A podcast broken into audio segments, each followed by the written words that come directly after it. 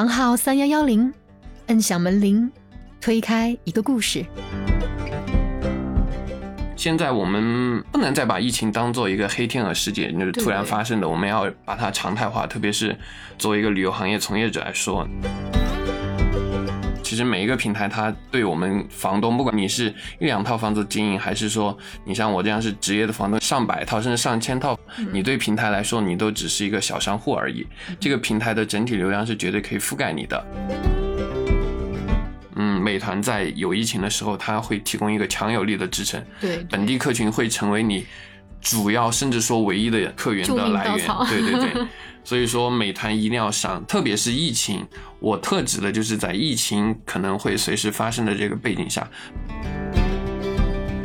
嗯，那民宿它作为一个空间，作为一个住宿的空间，它能不能？变成一个剧本杀的游玩的空间呢，是可以的。在成都也有很多这样的合作的案例。害怕警察叔叔一问你这个房子在 干什么，有没有做民宿，就特别紧张，就不敢说自己在做民宿。我觉得。嗯，这个看情况。然后我的观点是，既然你在做这个事情，如果我们的治安部门，比如说我们的警察叔叔们，想知道你有没有在做，他是肯定有渠道可以了解到的。他如果真的想查你的话，他如果只是问询，或者说像现在成都有一些具体的管理办法出来，我觉得配合他们的工作，嗯嗯，是更好的一个选择。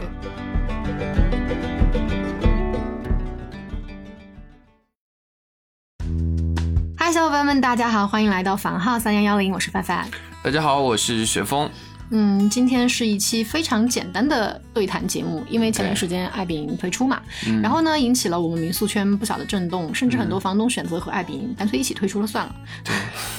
但是对于更多准备还是要将民宿进行下去的房东来说，选择其他哪些平台就成了我们圈内现在最近比较火的话题。应该很多人问陈老师啊。对，因为确实有一部分房东决定就啊，那爱彼迎不做，那我也不做了，对就有做这样的决定。但对更多的以民宿，不管是作为自己。兼职还是说处置自己的闲置房源的一个方式来说，肯定是得选择国内的平台继续自己的民宿事业嘛。包括我自己的那些房子嘛，然后都在迁移的过程中，都在选择平台过程中。所以呢，就这期我会跟凡凡一起聊一下这个问题嘛，因为刚好是身边的很多朋友都感兴趣的一个问题。对，今天我们就没有邀请嘉宾，因为大家可以理解为我们的嘉宾就是坐拥一百套房子的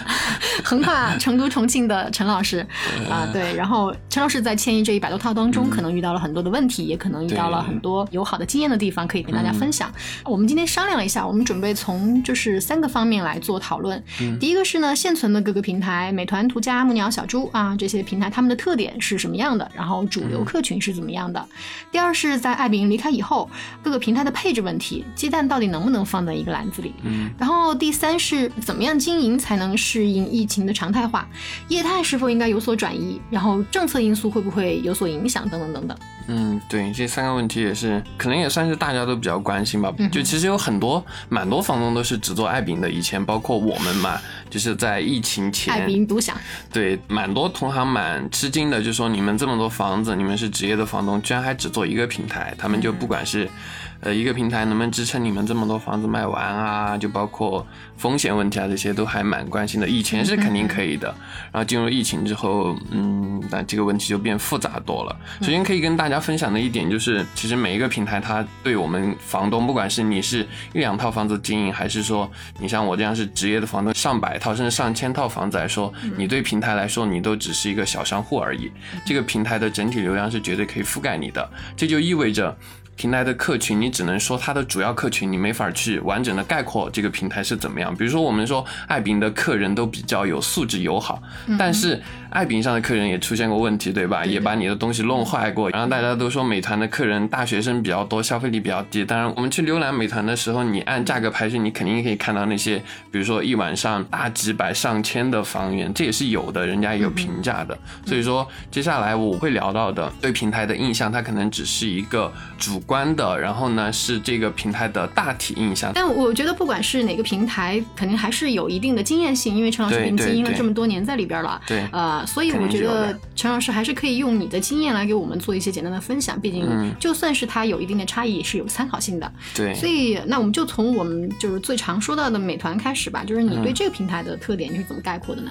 其实为什么就去年底嘛，我们除了爱彼迎之外，上的第一个平台就是美团嘛。很重要的一个点就是，大家肯定都知道嘛，你在本地，你不管是要吃喝玩乐，你打开的第一个 APP 多半就是美团或大众点评。现在大家可能会看一下抖音，看一下小红书，但这些是是有限制性的链接到商家，像美团和大众点评，他们是直接链接到商家的。对，想要很直观、很直接的去找到这样的一个推荐，那一定是上大众点评和美团。对，大众点评、美团本身也是一家嘛，大家也知道。所以说，美团为什么是我们疫情后上的第一个平台呢？因为它有很强大的本地客源。本地客源是什么意思呢？就算你本地出现了疫情，它也有让你出省的时候，对，它也有相当大的流量来支撑你维持呃这种疫情常态化的时候的生意。虽然说呃本地出行嘛，可能周末就会对价格的敏感性会高一点，但是真的在疫情比较严重，比如说。嗯，没有外地的朋友来成都旅游的时候，那来自美团的本地客群，那是一个很大的助力。成都我很清楚嘛，就是在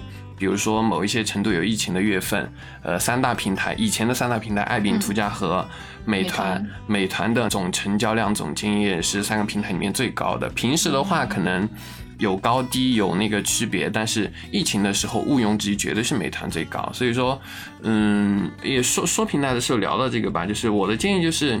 现在我们不能再把疫情当做一个黑天鹅事件，就是突然发生的，我们要把它常态化，特别是。作为一个旅游行业从业者来说，那你肯定要把它当一个常态化的事情。所以说，美团的这个特点，我觉得是大家应该重视的，应该都把美团作为一个比较重要的平台吧来放着。你你可以不把它当做你主要平台，但必须要有，必须要有。但是，哎，我想问一个问题啊，就是你说到这个美团的时候，大学生比较多，这个也是因为呃，本地客群当中其实更大的主流是大学生这个板块。嗯，它算是我们行业的一个特点。你问了一个蛮有趣的，因为美团它肯定最大的客群。是本地客群，但是这个我们作为商家可以告诉大家，就你在美团上上一个说最简单的外卖，那个是平台抽成最高的。嗯，他他抽的点数我就不给大家讲了哈。泛生活类，就比如说你开一个茶馆、开一个按摩店这种泛生活类，它是最低的。然后出呢？民宿这住宿类的话，酒店很高，酒店跟生活类跟外卖一样高。但是民宿呢，各家平台都一样，都是百分之十。而且像国内平台经常会有补贴，过会儿就会跟大家讲到，补贴最凶就是小猪。然后美团也会偶尔有一些补贴，所以它意味着什么呢？它虽然美团的本地客群最多，但是在美团的这个细分品类，就是住宿来说，嗯，就其实本地客群。说是本地，但是他你把它分析了，它主要就是大学生，因为大学生意味着他不管是周末出来玩还是工作日出来玩，他出来玩他就肯定要住，对，所以说在本地客群中有住的这个刚性需求的，肯定就是大学生。对你说，美团的主要用户那肯定是本地客群，有老的、小的，有吃饭的，有玩的。但是在美团的本地客群中出来住的，那就是大学生为主。但我不是说，呃，其他的人就没有住的需求哈，只是说在这个客群里面，它有一个显著特征，就是大学生很多。对，相对于来说，因为大学生他除了寝室，他没有其他的住宿的地方，所以这个是他的一个刚需，出来玩的刚需。对，所以说大家如果上线美团之后。就很容易发现，你经常接到的都是，比如像现在你接到的都是零零后，都是一些很年轻的大学生们。大学生，对。对。嗯，那途家呢？途家的话，其实。大家都知道嘛，三大平台爱彼迎是一个硅谷独角兽，是一个外企。然后美团民宿，它之前叫真果民宿，后面直接改名美团民宿嘛，它背靠的是美团。logo 都还是一个真果的形象。对对对对，logo 没变，只是名字变了。对。呃，美团它背靠的就是美团嘛，是本地的客群，而途家呢，它是携程式的，它背后最主要的就是携程。对，就是携程的客群，从携程的 app 里面进去，然后在那个酒店民宿那一块是直接可以订到途家上的所有房源的。对对对，这个国内平台都有嘛，就不管是美团、途家、小猪，呃，包括木了，它有自己的一些玩法，他们都会除了在自己站内。然后他还会把这些房源推流到他们的体系里面的其他平台，就比如说美团，它可以推到美团酒店，可以推到美团生活的界面，就美团的主 APP，对，是都可以推到那边。比如像途家，它的很大的客群都来自于 OTA 平台携程，呃，携程现在在全球都是嗯第几来着？就是商旅平台嘛。所以说途家的客人们有一个特点，就是说商旅客户特别多。你如果上途家的话，你以后会面临的一个问题就是。呃，很多的客人会要会有开发票的要求，对对对，呃，当然不是说全部哈，就就我们聊的都只是这个平台客人的大部分，并不是说全部。你不能说上途家每一个客人都会让你开发票，只是说你可能很容易遇到让你开发票的客人，因为他们都是商旅客人，他们就算这一次旅行。纯是玩儿。嗯，他也可能有发票需求，比如说自己之后的报销可能会用到发票，那就提前呃开着准备着。那现在途家平台是可以就是像爱彼迎之前一样给到房东就是免费开发票吗？对，包括美团、途家他们都有嘛。但是呃，比如像之前爱彼迎，它就是要求，比如说你的成交量到达多少时候，你是必须给客人提供发票。比如像美团现在也是类似的要求，所以说，嗯，上途家你就开发票只是他们的一个特征之一。他们还有一个问题就是，他们的习惯都很酒店化。比如说每天有打扫卫生，这个可能就是酒店就是绝对会提供的，但对民宿来说，可能有些民宿是没法提供这个服务的。民宿大家都是一客一换，对，大部分是一客一换。所以说啊，当然还有一个特点就是，它虽然说这种酒店化的消费习惯比较多，但是呃，根据我的经验和我我问到大家在。途家经营的比较多的一些房东，他们的经验就是。途家它其实它的客群对价格宽容度特别高，特别是相对美团来说的话，价格宽容度特别特别高，就包括在淡季。发票了吗？对，公司付钱嘛，发啥？对，就是包括你在淡季的话，你，都可以接到一些就是单价很高的订单，特别是它推流到他们的酒店平台，比如说推流到携程，呃，过来的客人的话，那个价格宽容度很高。这个我也很有体会，因为有一年的暑假，呃，途家给我推过来一个单，嗯，我因为是主挂爱彼迎，所以爱彼迎上我的价格可能是三百。多的时候，我把途家都是挂四五百的那种，高了嘛？对，然后他居然都来单了，嗯，就很吃惊是吧？我要提供什么样的服务才能配到它的价格呢？对，就他们其实对价格敏感度较低，他们可能主要选择，比如说发票，比如说你有一些特殊的要求，比如说我的飞机是几点，能不能晚一点退房，或者能不能早一点放行李，他们可能对这样的的要求会多一点。大家也可以根据自己的房子的位置、你房子的定价的区间、你房子的特点，就比如说你那个房子可以提供二十四小时的行李寄存，那可能商旅客户反而是你需要的客群，就你的服务是针对他们需求的，你可能可以考虑一下，比如像途家这样的。对对对对对，就每年。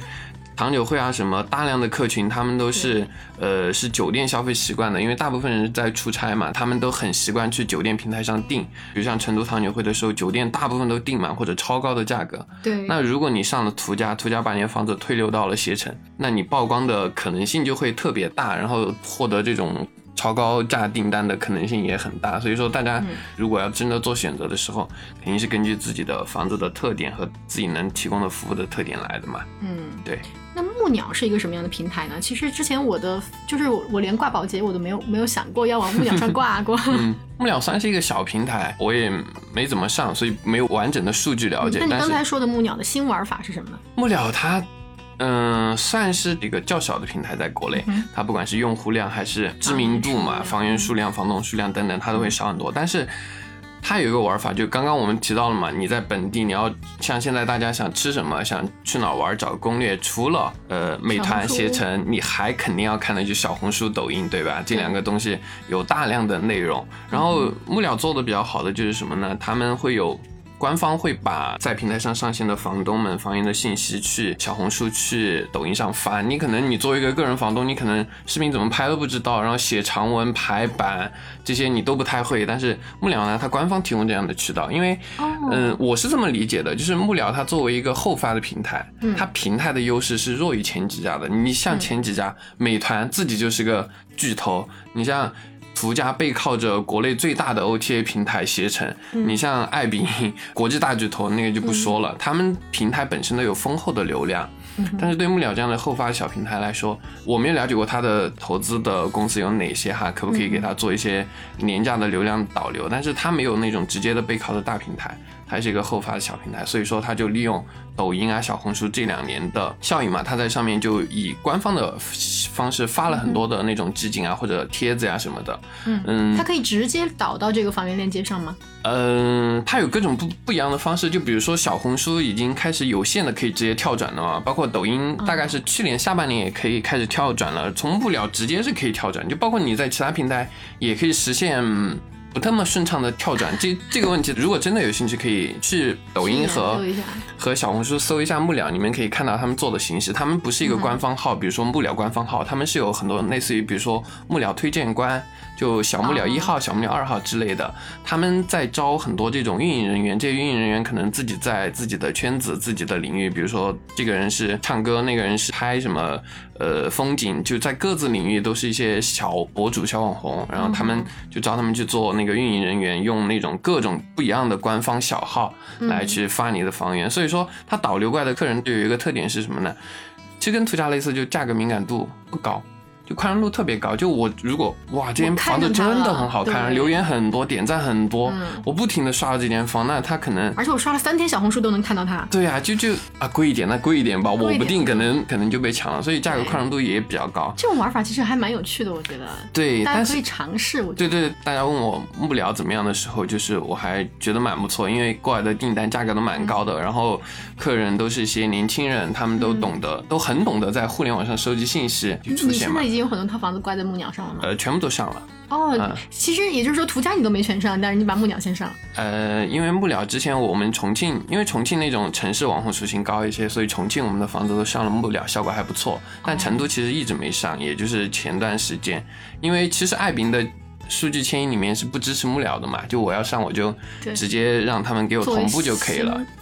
对，就作为一个新房东，只是把房源信息啊、房源照片这些找他们工作人员帮我同步过去，就可以迁移。你作为大房东，你可以这样，小房东小房东也可以。也是可以的吗？对，也是可以的。呃，只是需要联系到他们的那个大家，呃，就是我们今天聊的所有问题，大家如果需要帮助或者说有具体的问题，都可以需要陈老师帮忙介绍那个后台人员，都可以在下面给我们留言。对，可以给我们留言嘛，然后我们可以联系到，就也不只是成都啦，就是全国，就是反正有问题我们可以先先聊嘛，就有可能不一定能帮助到你，但是呢，呃，我们可以先沟通嘛。嗯，但是木鸟它有一个问题是什么呢？也是我们发现的一个问题，就是它流量不够稳定。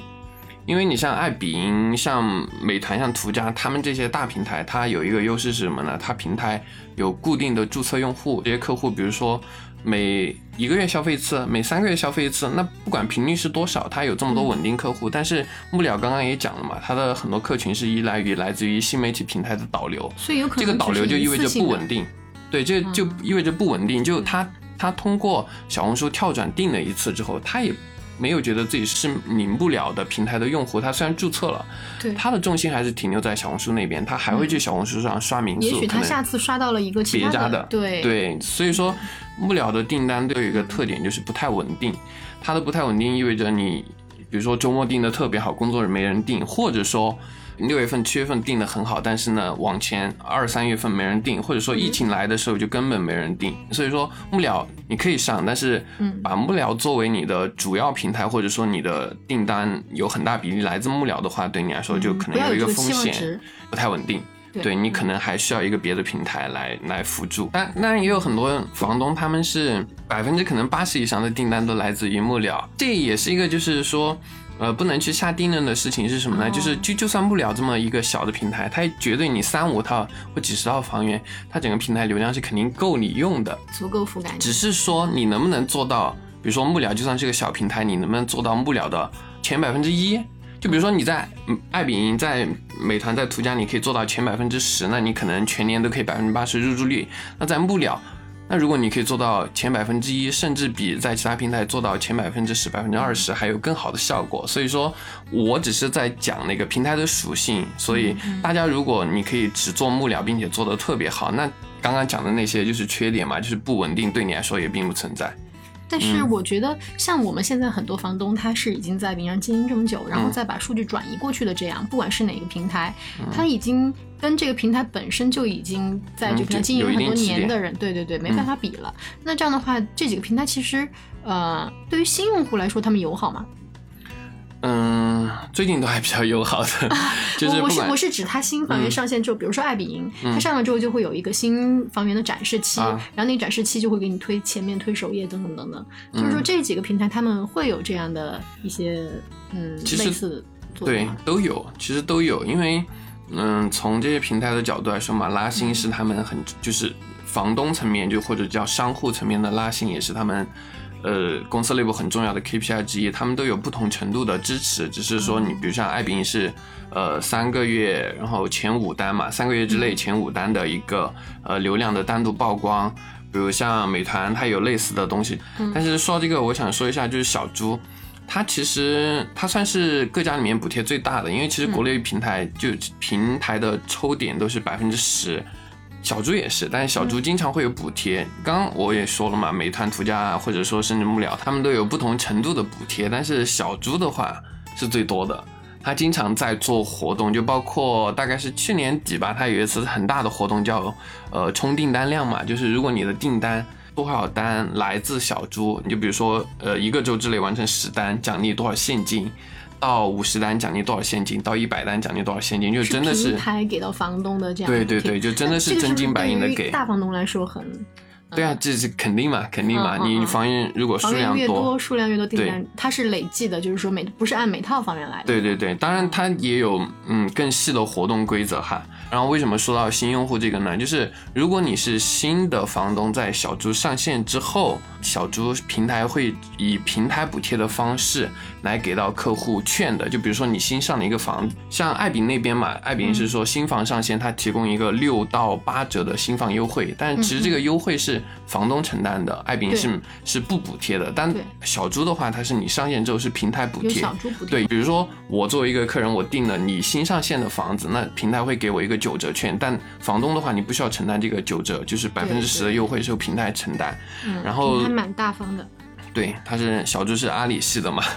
所以说你要说到这个。对新房东的这种友好度来说的话，至少从钱的这个角度来说，小猪其实蛮大方的。他他不只是新的房东嘛，就刚刚我们说的那个去年那个冲单量的活动，嗯，然后他会也会有蛮多的补贴，还有包括小猪也有飞猪这个后发的 OTA 的平台可以去提供。而且我问到的哈，小猪其实消费力也还不错，它是阿里系的 APP，它导流过来的也是很多有互联网消费习惯的用户们。不纯粹是你，比如像携程，它可能它虽然是用携程 A P P 定的，但它不一定有互联网消费习惯，就是它可能整体的客群的年龄层次会偏大一些。当然，这也意味着消费消费力更高一些哈。明白。对，但是比如像小智这样的平台，它因为呃飞猪或者说阿里这整个系统的特性，可能用户更年轻化一些，更有互联网消费习惯一些，平台的补贴力度也很不错。所以说这这个算是。小猪的平台的一个特点，对，嗯，我觉得综上所述，我们四个平台其实各有各的特点，然后客群也各不一样。但是，呃，我这几天收集到就是很多房东就来问，哎，那你们准备把房子往哪儿转？你觉得哪个平台流量最大？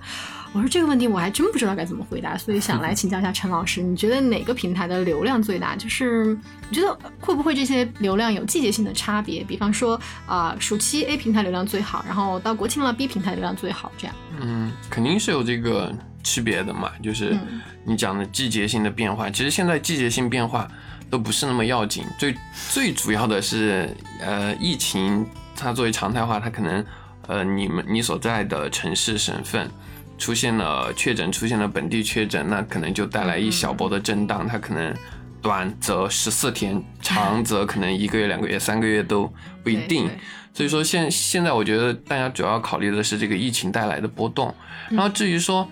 哪个平台流量最大，我觉得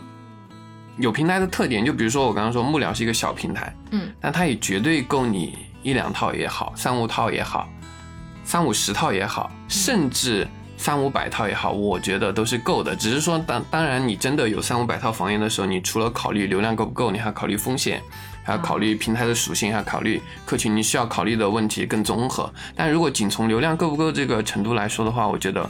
刚刚我们提到的四个平台啊，包括一些没有提到的有区域性质的小平台，它绝对都是够的。对，它绝对都是够的。只是说。你要保证你的一套房源能够在一个平台能够，比如说做到百分之八十以上入住率，那可能在大平台，比如说美团、途家，你就只用做到平均分以上。就比如说美团嘛，它有四个等级，就像我刚刚给你看的一二三四个等级，你可能只要不是一级，你是二级、三级、四级，可能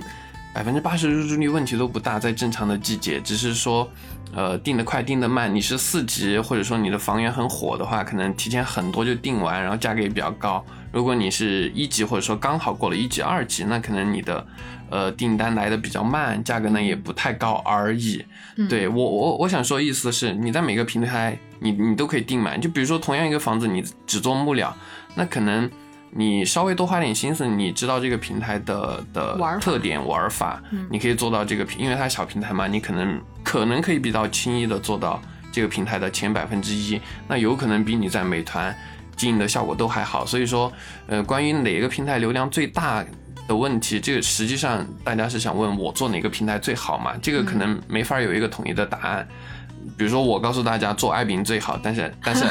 但是爱彼迎 爱彼迎现在已经退出中国市场了，而且我说爱彼迎最好也只是适应了我们的房子的特点，我们的经营的能力的特点，我们跟平台的契合度来说，所以说大家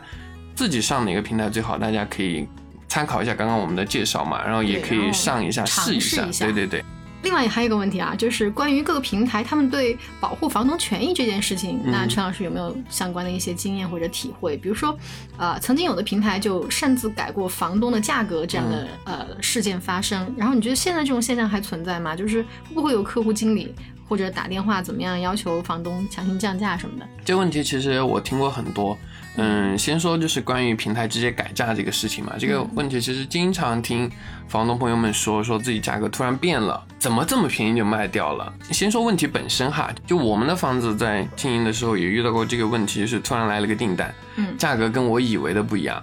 然后我的第一反应肯定不是我有问题，而是平台有问题，然后也查过，不管是爱彼、美团，还是我听说的其他的平台，其实最终查出来结果的话，经常都是说。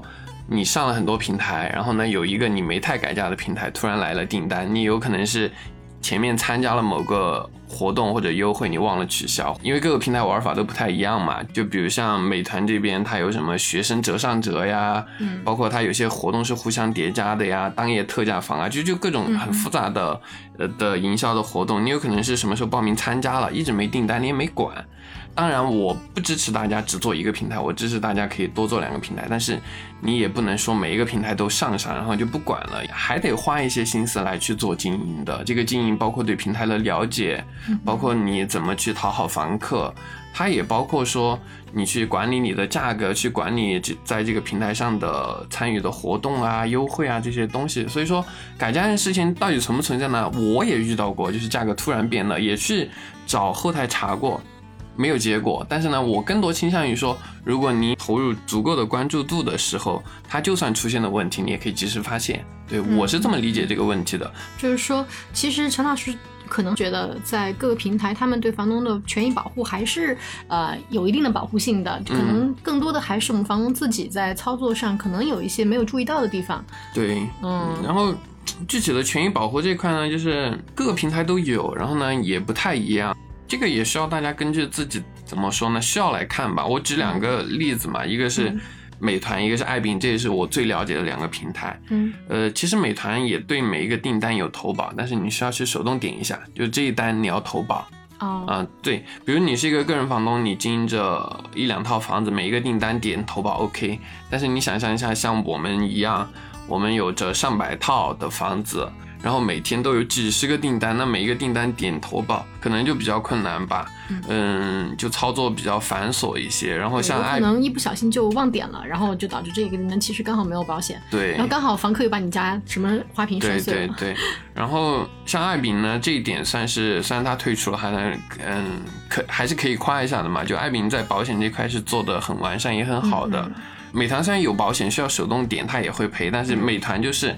低于两百不赔。啊，它低于两百有一个免赔，大家可以把你准备要上的平台都好好了解一下，比如像美团那。其实我们也没有每一个订单都点，但是比如说某一些客人，他从预定之后就开始，你就感觉啊，好像是要出问题的，对对对，那你就一定要记得去点一下，这是美团。那就是说订单解，就是已经定了之后，你可以再去勾选这个东西。对对对，就预定之后你要点一下投保，就是说这这个订单我要选择投保，就大概是这个意思。所以说，嗯。各个平台都有，各个平台有优劣，但是我觉得这个，我告诉大家一个好的选择，说哪一个最好，我觉得是不负责的，就跟前面的，嗯，问题一样，我觉得大家。如果真的你准备上这个平台的时候，你可以了解一下，然后决定一下你要不要上，或者说你告诉一下自己上了之后我要注意哪些事情。对，也衷心的祝愿所有的房东都用不到保险。对，这样肯定是最好的嘛。对，好吧，那我们就来讨论一下我们刚才说到的第二点的问题，就是艾比你在离开之后，各个平台就是陈老师觉得，嗯，怎么样做这个平台的配置？就是你的房源是怎么样上的？鸡蛋放一个篮子里吗？这样的问题你是怎么考虑的？嗯，就说到这个问题嘛，我有一个小故事，还蛮想跟大家分享的，就是我和我的伙伴们，我们公司是从，呃，一八年开始正式做民宿的。然后，刚那会儿做民宿的时候，其实我们上过很多平台，比如像途家，我们也上过，美团。当时我们也上过，像还有一些当时的区域性的，比如西南区、云贵川的一些小平台，我们都上过。最终选择只上爱彼呢，有很多原因，其中有一点就是说运营成本的问题，就是我可以在爱彼营一个平台做到九十九分，但比如我上两个、三个、四个、五个平台，我可能每个平台都只能到六十分或者八十分，反而没有我在爱彼一个平台做到九十九分，或者说一百分。效果那么好，嗯，对，所以说我们因还有一些其他原因哈，嗯，我们选择只上爱彼迎，嗯，当时我还记得很有趣的是，我们在太古里一个地方喝茶的地方，蛮出名的一个地方喝茶的时候，就跟别人聊天，别人就问我们，他说。你们只做爱彼迎会不会风险太高了呀？会不会就像那个 Uber 和滴滴竞争，然后 Uber 就被呃收购了，然后就相当于他们虽然没有退出嘛，但被收购了。现在大家谁还用 Uber 打车嘛？只是滴滴把 Uber 的司机，然后各种数据直接收归了，大家都用滴滴了，滴滴就成了绝对垄断巨头。所以，嗯，当时提出这个问题的朋友他就说：“你们不担心这个吗？就像比如说国内某平台把爱彼迎收购了。”我想起我当时和我的伙伴一起，和光明一起斩钉截铁的告诉他，不可能，不可能什么收购啊什么，因为当时爱彼还没上市哈，当然爱彼已经是硅谷的，就是还未上市的企业里面的明星企业，它的估值是。呃，前三或者说前五的，就是都是上千亿美元的估值。你看，十亿美元就叫独角兽了，一百亿美元叫超级独角兽。像爱彼迎这样的，还有当时很火的 WeWork 啊这样的公司，那那可是超级独角兽里面的明星公司。对，所以当时我告诉我这个朋友，就是像爱彼迎这么大的规模，首先收购它有点困难，其次是它这样大的公司，如果进入一个国家或者说退出一个国家，而且中国的市场规模也不小嘛。它肯定不是空穴来风，或者说突然发生的。当然，从前不久发生的事情来说，我们已经被打脸了哈。当然，所以说现在来说上几个平台呢，就是刚刚凡凡的问题，我觉得我们当初的思路是没错的。我们一直践行的就是说，呃，主做一个平台。当然，之前我们叫只做一个平台，是因为我们发现爱彼迎各方面都可以 cover 到，都可以 cover 到，就包括风险的问题。现在我为什么？我觉得我们的策略没变，就是说我们虽然会多上几个平台，比如说两个、三个、四个，嗯，但是我的始终的策略肯定是主做一个平台，然后其他平台来辅助的。是有区别的。对，只只是以前的话，我们只做爱彼迎是因为可以只主做。对我，我其他的平台可能有，比如像我们自有的、我们自己的小程序、我们自己的渠道，这样来做很微小的辅助就可以了。但是现在。还有一个更主要的原因，是因为疫情。疫情这个不确定性的话，单平台的思路是绝对是我可以很武断的告诉大家，是绝对行不通的。因为当疫情过来的时候，嗯，特别是疫情很严重的时候，你会发现平台越多越好。因为某个平台偶尔来一单，虽然说我们说没什么人来旅游，或者说没有人来旅游，但是可能就有那么一两个。觉得 OK 的没问题的，或者说，比如像我们在成都，它是四川的周边的省份呃的市城市过来的，它是在省内活动，它明确的知道成都是有疫情，但是是在成都某个区，我要去的地方又不是那个区，嗯，然后呢，各方面政策我了解清楚，也有这样出行的人，他偶尔来一个订单，就会对你在疫情发生的时候是蛮大的一个强心针嘛，所以说多上平台，在疫情发生的时候，你会发现是一个很对的选择，但是。刚刚说了嘛，我们不能把疫情再当成一个黑天鹅事件、偶然性的。对。但是你也不能把疫情当成一个每天都发生的事情。所以说，我对大家建议就是，刚刚我说的，选好最多两个平台，你主做一个或两个平台，然后有一些平台来做辅助。最好，然后你就把那个平台选为主做，然后其他的平台作为辅助，这样。对，就打个很简单的比方，就比如像我们的房源，嗯，呃，我们可能就会考虑美团和途家来主做，因为从体量上来说，我刚刚说了嘛，各个平台流量都肯定够，但对于我们来说，我们要覆盖的是每一个平台的最集中的那部分客群，最有那个标签在这个平台上最有特点的那部分客群，所以说对我们来说，我们还是要考虑平台的体量的，因为我们房源足够多嘛，还跨城市。我打个比方，我上一个上一个小平台，它在成都有服务，在重庆没有，那对我们来说就肯定不行。所以说我们的策略肯定是要上大平台，美团或途家选一个。那我也会上一些，比如像木了啊这样的小一点的平台，是为什么呢？它会提供一些辅助的支持。所以说这个大家可以根据自己的。房源的特点来，我刚刚讲了规模的特点嘛，你可以根据自己房源特点，比如刚刚我们提到途家商旅客户很多，嗯哼，打比方，你的房子在，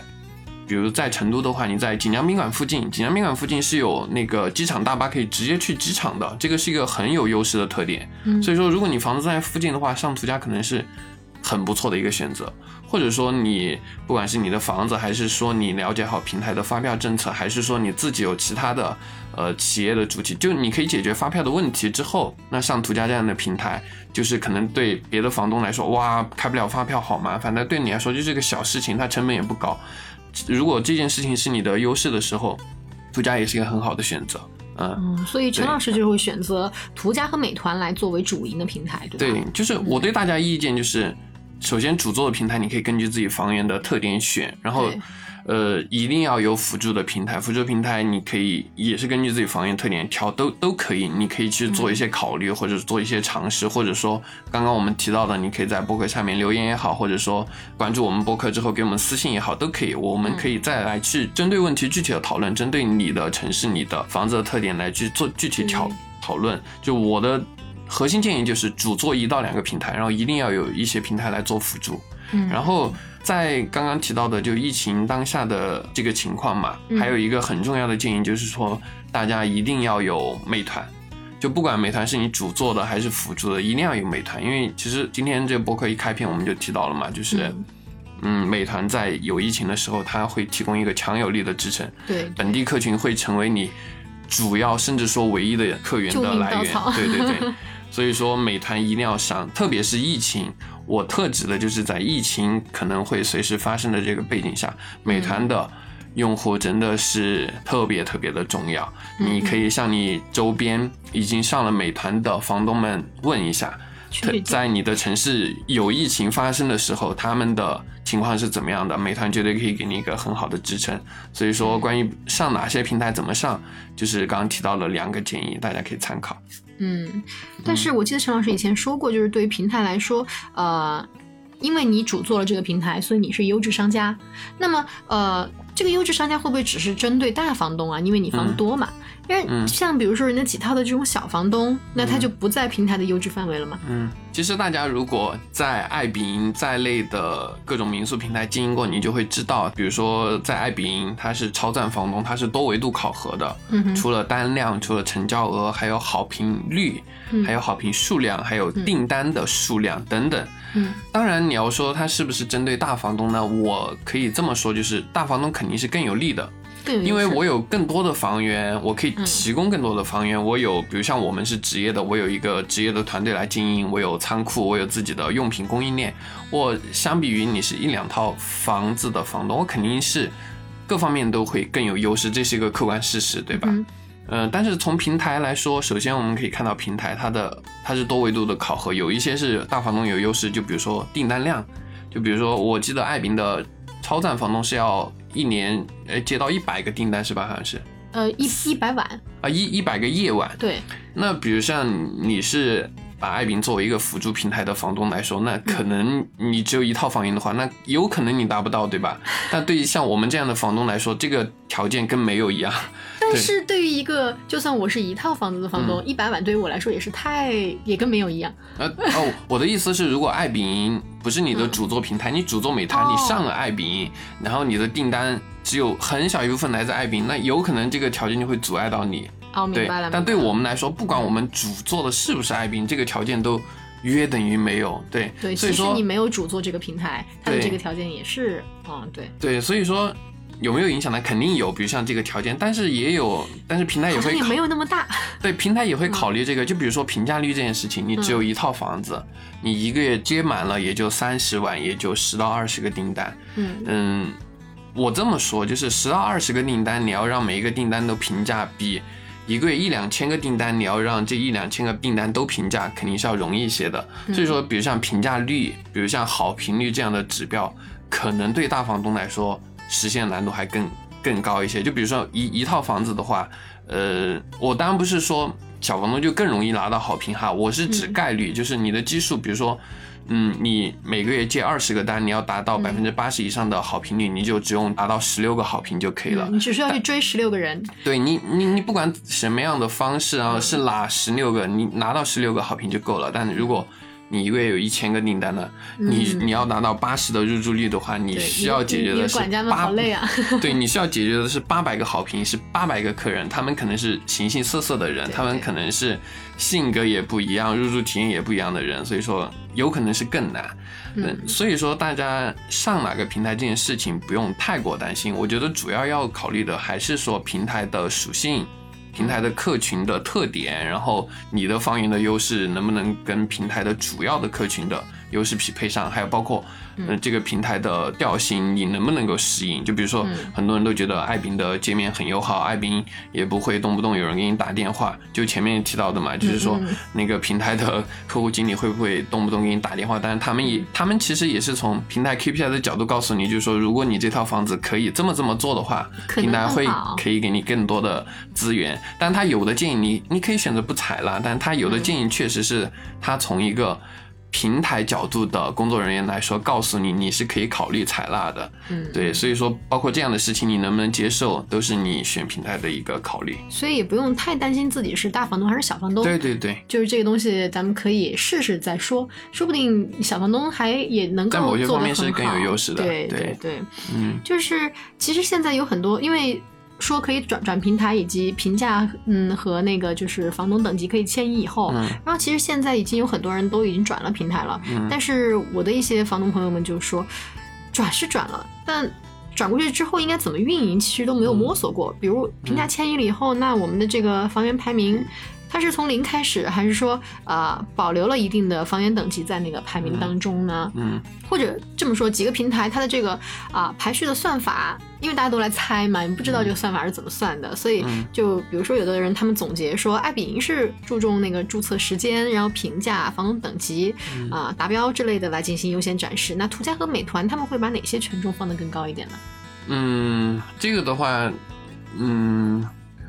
就是先告诉大家，是不管是爱彼迎还是就就是像我跟范范对爱彼迎最熟悉嘛，我们可以大概知道哪一些的权重更高。但是不管是我还是凡凡，还是甚至像我们认识的爱彼迎内部的人，没有任何一个人敢确定的告诉你某一项的权重是百分之多少，那或者说某某一某几项，嗯，全部都做到怎么样就可以怎么样。这个算法就是流量的，就是这个推荐算法，不管是对爱彼迎还是对。美团、途家、幕僚、小猪，任何一个平台来说，应该都是他们的核心机密。嗯而且这并不是某一个人决定的，是由一大堆工程师，然后不断迭代出来的一个算法逻辑决定的。它不断的在迭代，然后也它也是由不同的人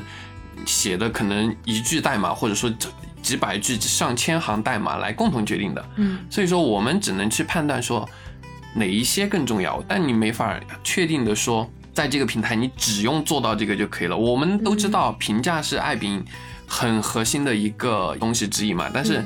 并不是你只做好评价就可以在爱彼迎就是躺着接单的，也并不是这样的，对吧？其他平台也一样。所以说，嗯，刚刚刚刚凡凡说的就是迁移这个问题嘛，就迁移过去之后，就爱彼迎迁移过去这些数据，在你其他平台经营时的时候有影响吗？肯定有。嗯，因为爱彼迎做了这件事情，爱彼迎跟美团、途家、小猪这三个平台做了这件事情，它肯定是有用的。然后大家可以换位思考一下嘛，就假如说你是美团、途家或小猪的一个。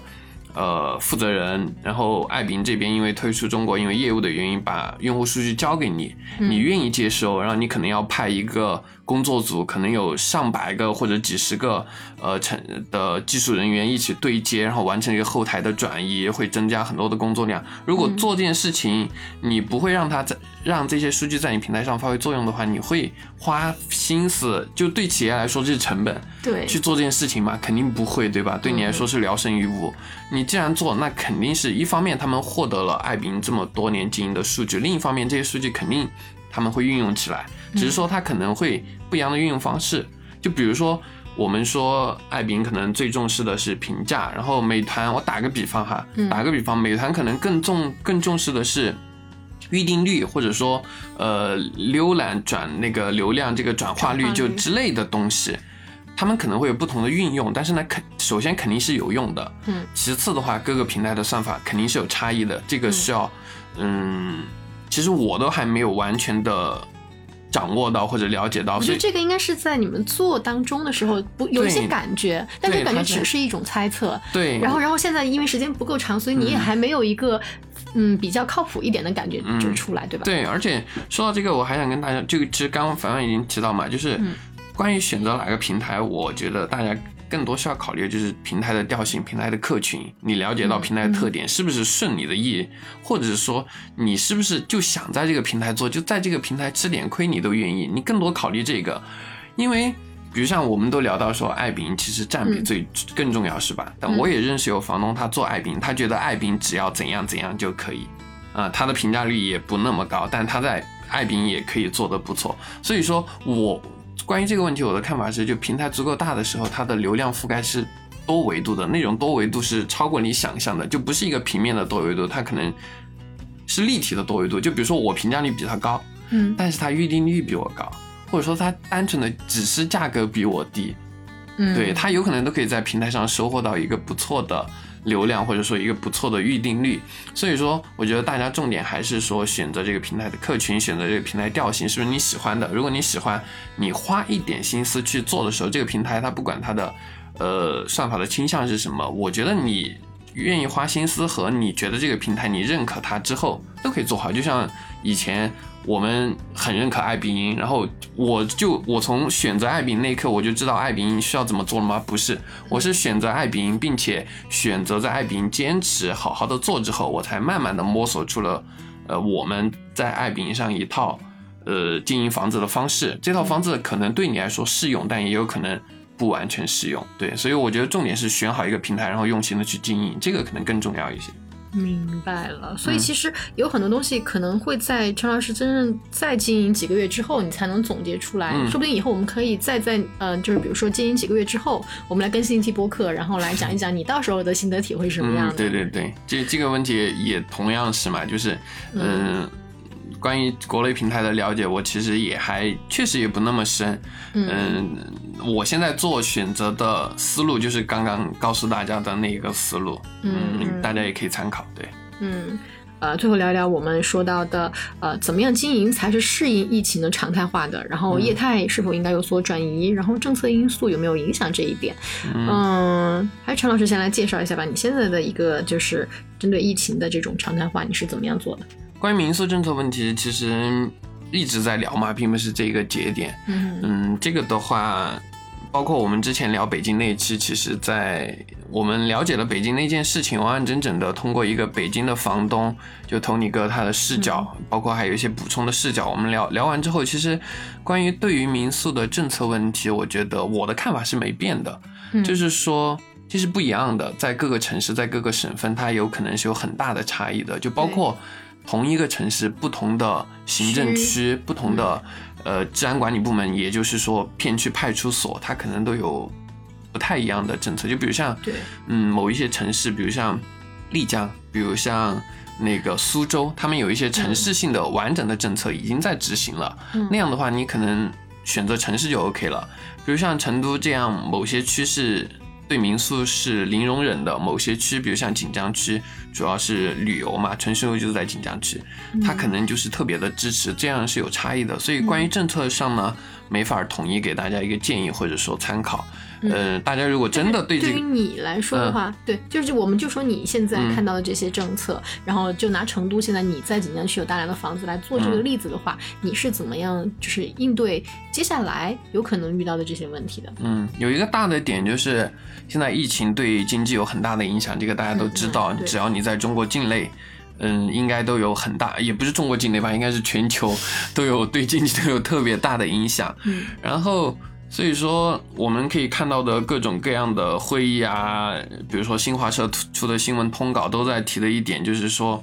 各省份各地方政府要保证那个叫什么市场主体，然后有好的营商环境。所以说大的方面。嗯，不管是从全国的角度，还是从说我从成都的角度来说，其实政府对这种新兴业态，嗯，大的方向是容忍的，或者说甚至是支持的。就比如像现在成都，嗯，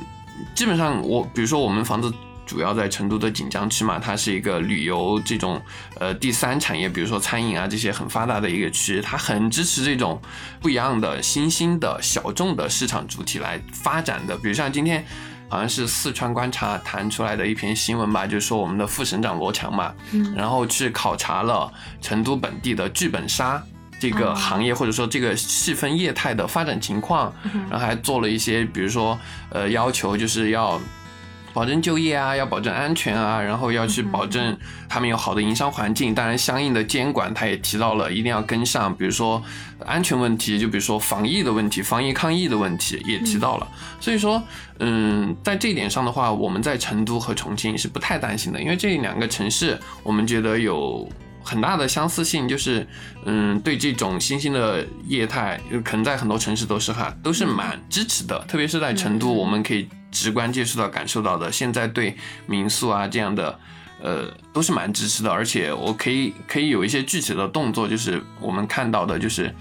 嗯，还花了很多的成本来对民宿进行管理的，就比如说单独的备案啊、注册啊这些的小程序啊，然后包括社区，不管是社区街道那边的治安网格员，还是片区这边的民警，都有专员来负责这些事情。所以说我可以看到的角度，在成都可以看到的角度来说呢。政府也好，具体的治安执行部门，还是到街道社区这种，呃，社区治理的机构组织来说，都是相当支持的。嗯，其实我补充一点，就是当时我们聊那一期，就是北京为什么民宿下架的那一期的时候，当时其实 Tony 哥和雪峰的观点都是在于。北京之所以会加价，是因为它是北京。对，所以在这样情况下，我们成都或者是像雪峰，还有很多套民宿在重庆，或者是一些其他的旅游城市，更不要说什么大理、苏州、丽江这些地方。那肯定它的每一个地方的这种，嗯。因为因为因为这个这个这个环境不一样，所以它的这种需求肯定也是不同的，所以大家要分开来考虑，不要就是说，嗯，太过于呃无谓的那种担心。嗯嗯，对，就关于政策的问题，它是蛮复杂的嘛，没法从一而论。如果是成都呢，大家可以参考我的意见；如果是其他的城市，我觉得，嗯，看城市现在的具体的情况，某些时候你积极主动的跟。管理部门就就很多人觉得我做民宿，我做的违法生意，所以说 就很害怕警察叔叔一问你这个房子在 干什么，有没有做民宿，就特别紧张，就不敢说自己在做民宿。我觉得，嗯，这个看情况。然后我的观点是，既然你在做这个事情。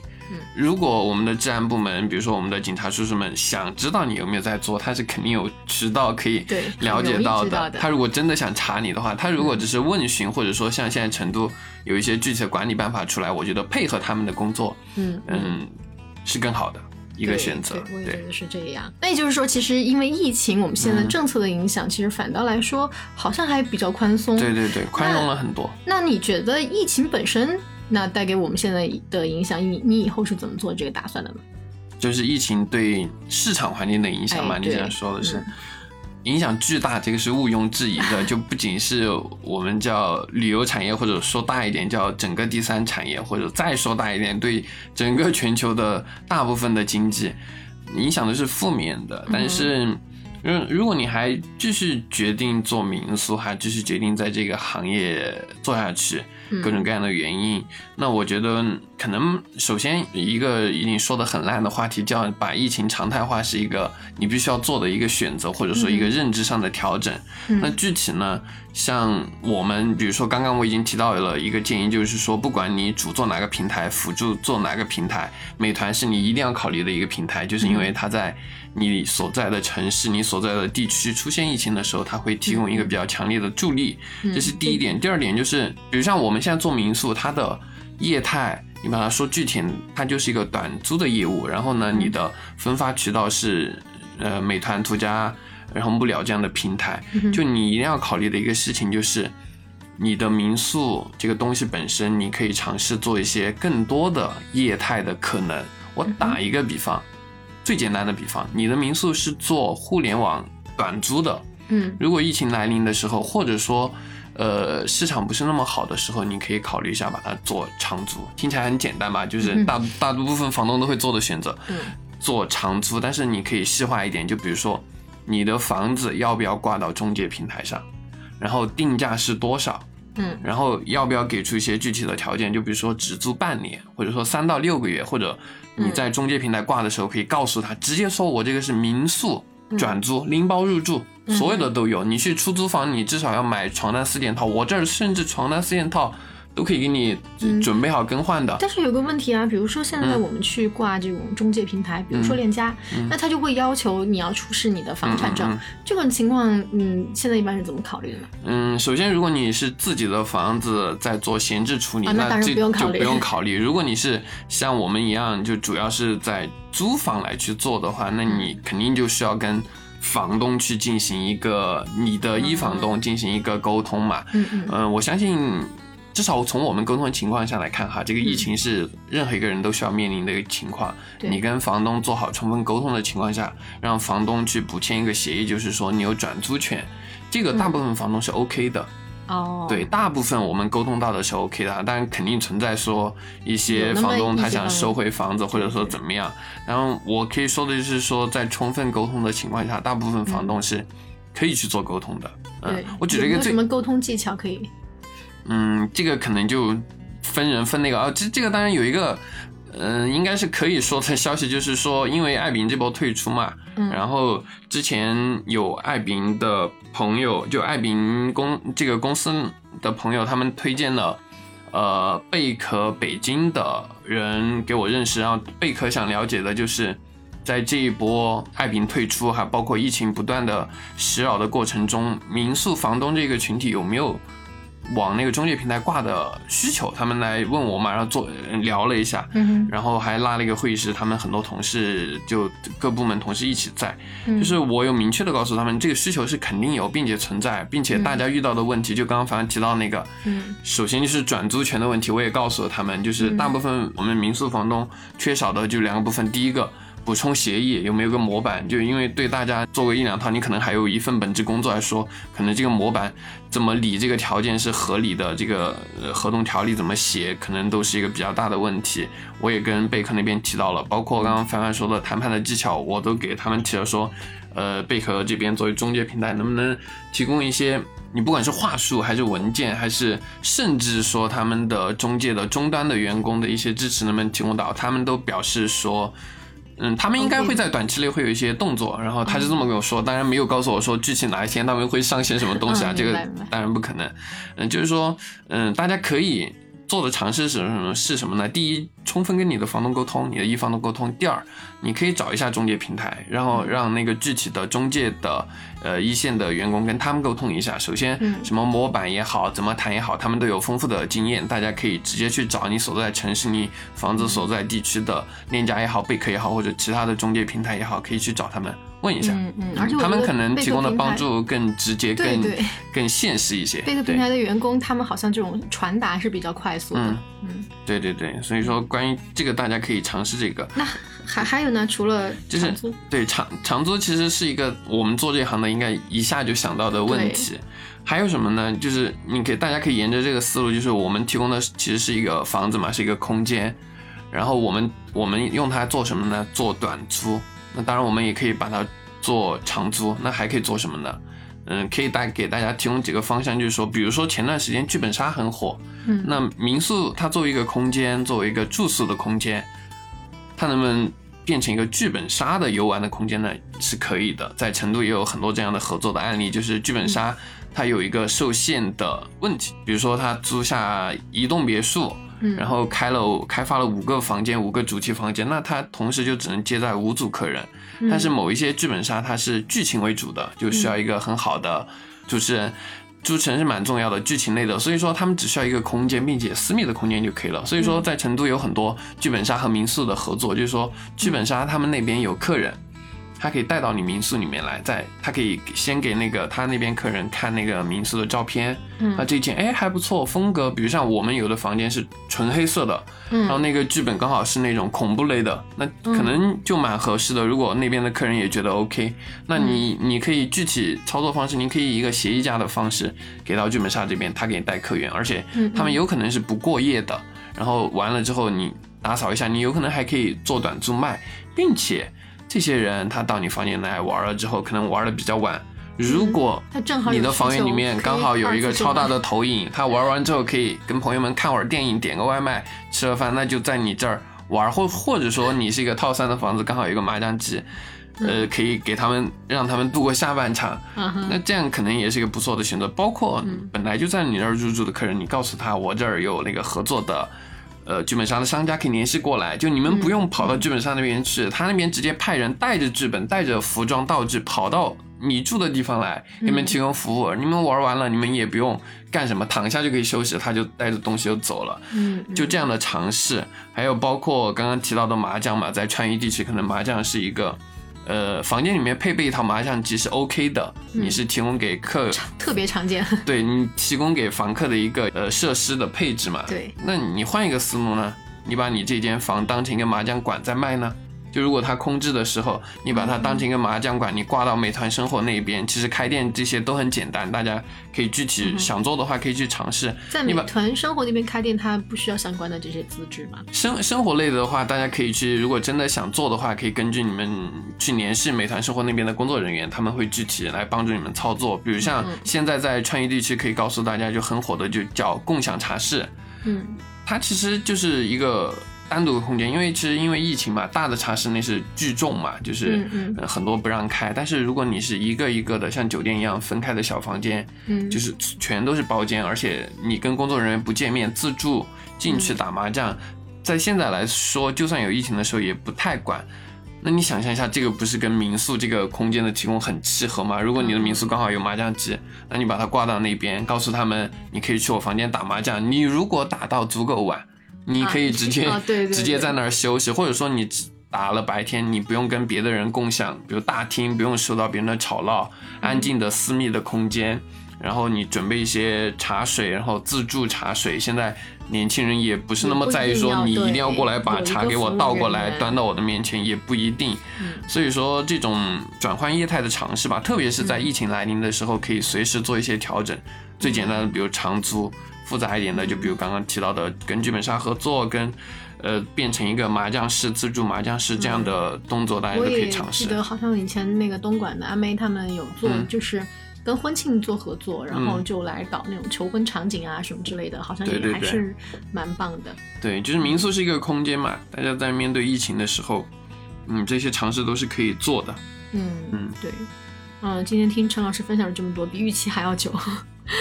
啊，对，一下还是酒，嗯，对，蛮蛮好的，蛮好的。那我们不管大家有什么样的就是疑问，或者是一些想共同讨论的东西，都可以在评论区给我们留言。然后也就是我我们可能接下来吧，因为毕竟面面临这个时间倒计时也就一个月了。对。然后等艾宾走了以后，可能雪梦老师会有其他的一些啊经验体验吧。对对对，到时候可以在对我们的播客当中跟大家继续做分享。好吧，那今天我们这期就聊到这里，然后谢谢雪峰老师今天喝了三杯水，聊完了这一期，把当下的一些。大家如果我们是同行的话，大家的面临的问题应该都差不多嘛。把我的一些思考，我们做的一些选择，跟大家做一些分享，也希望如果对大家有帮助的话，可以帮到大家。就大家还准备在这个行业继续坚持的人们，就是大家都不要说那么凄惨吧，继续坚持。因为疫情嘛，不只是艾比，也不只是什么，就包括疫情对影响也很大，就大家对大家会有一些帮助。嗯，对对对，好吧，那我们今天这期就先聊到这里。啊，小伙伴们再见喽！大家拜拜。嗯记得关注订阅。